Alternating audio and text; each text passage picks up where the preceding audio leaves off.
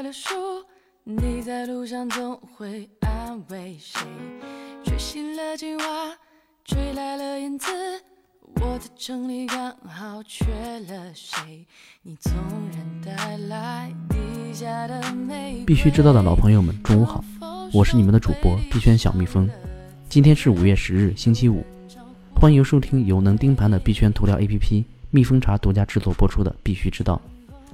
据 c o n d e s k 分析，BTC 较短时间段 RSI 超买，预期回调，每周 RSI 达到了2018年新高，长期看涨。比特币相对强弱指数 RSI 目前为自2018年初以来最高值，这可能是加密货币市场的一个积极信号。图表显示，比特币 RSI 确实超过了50。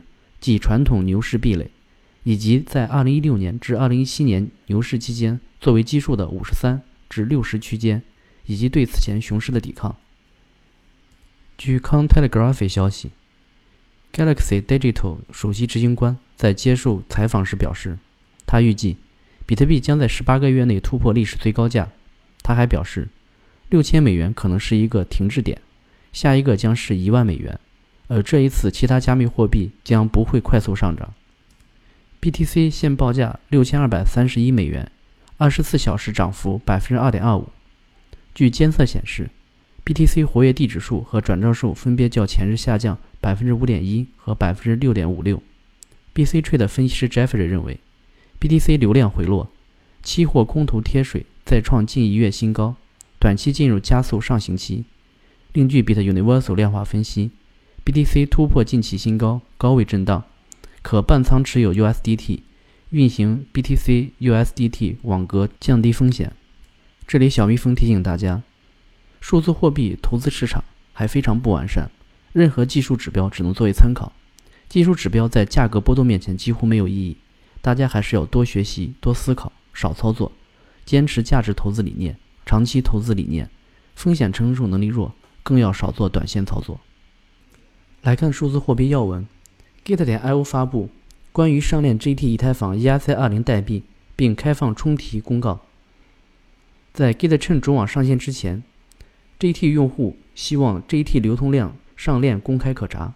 GT 技术团队完成了支持 GT 以太坊 ERC20 代币的智能合约，并已完成智能合约安全审计。目前，GT 的 ERC20 代币充值已提现已经开通，用户可以自由提现到自己的钱包。或其他平台保存。以太坊2.0信标链上线测试网，计划六月实施 V0.6 规范。以太坊联合创始人 Joseph Lubin 表示，他对加密货币交易平台 Bitfinex 近期的情况持悲观态度。他认为，这似乎是一个非常大的混乱，可能不会变得更好。Tether 对加密生态系统有些重要，因为它被不同的机构用来实现。更流畅的交易，Lobby 认为，Tether 和 Bitfinex 周围的动荡可能会推动其他稳定币的增长。分布式银行公链 DCC 首席执行官朱成清被江苏省警方列为重大涉黑犯罪在逃人员。交易所方面消息，Blockstream 宣布，其 LBTC 代币现已可以在 Bitfinex 进行存款和取款，并可以以一比一转化为 BTC。据 c o n d e s k 报道。D Group 创始人赵东今日发朋友圈称，Bitfinex 很可能不会为其 LEU 代币提供公开出售，因为私募肯定满。此外，赵东对 CoinDesk 表示，Bitfinex 交易所已经收到了价值十亿 USDT 的硬性和软性认购承诺。李林表示，火币今年会着重去强势化、去官僚主义，用服务心态对待合作伙伴和项目方。火币全球站完成了 Primalate 首期二十万 HT 的销毁，同时，火币 Prima 三期将于五月十二号揭晓。数字资产托管公司 BitGo 聘请前华尔街外汇交易执行官。金沙江资本以五百万美元完成对证券型代币交易所 T-Zero 注资，但投资规模缩水。产业方面，IBM 官方博文称。区块链技术可帮助中小企业解决日益加剧的贷款问题。小米集团控股公司获虚拟银行牌照，开业初期利用区块链等技术提升用户体验。百度智能云发布可信数据生态链和区块链音频版权保护两项解决方案。京东区块链产品经理李瑶称，区块链能让大健康数据被更有效的分享。上海仁济医院通过区块链初步实现上海、宁波两地电子病历共享。平安依账通银行期望通过区块链等技术推动香港金融科技发展和创新。新西兰将进行首次比特币房产交易。北欧联合银行宣布推出区块链平台，简化企业之间的交易流程。瑞士 ICOVOAG 公司设立日本分公司，进行区块链产品升级支援。纳斯达克数据提供商 Brave New Coin 加入华尔街区块链联盟。湖南高速将在全国首推不停车手机移动快捷支付。使用区块链技术建立用户信用体系。美第奇家族后裔开设银行美第奇 Bank，将为加密货币公司提供服务。清华大学王晓辉称，区块链与大健康的结合能改变整个健康产业的生态。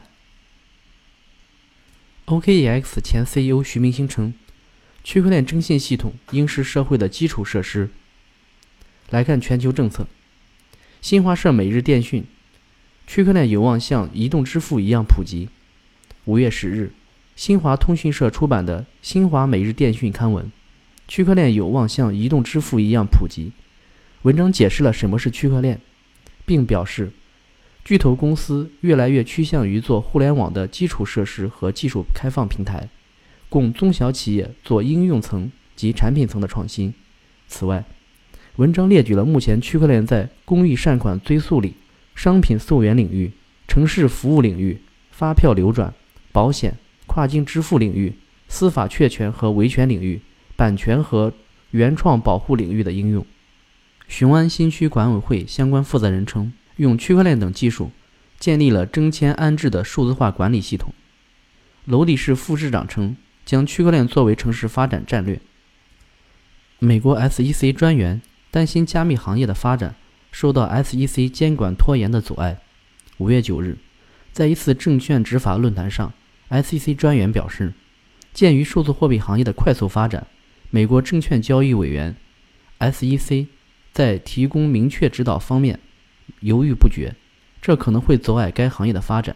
他指出，我们不应该试图引导创新，但我们也应该认识到，我们不能阻止它。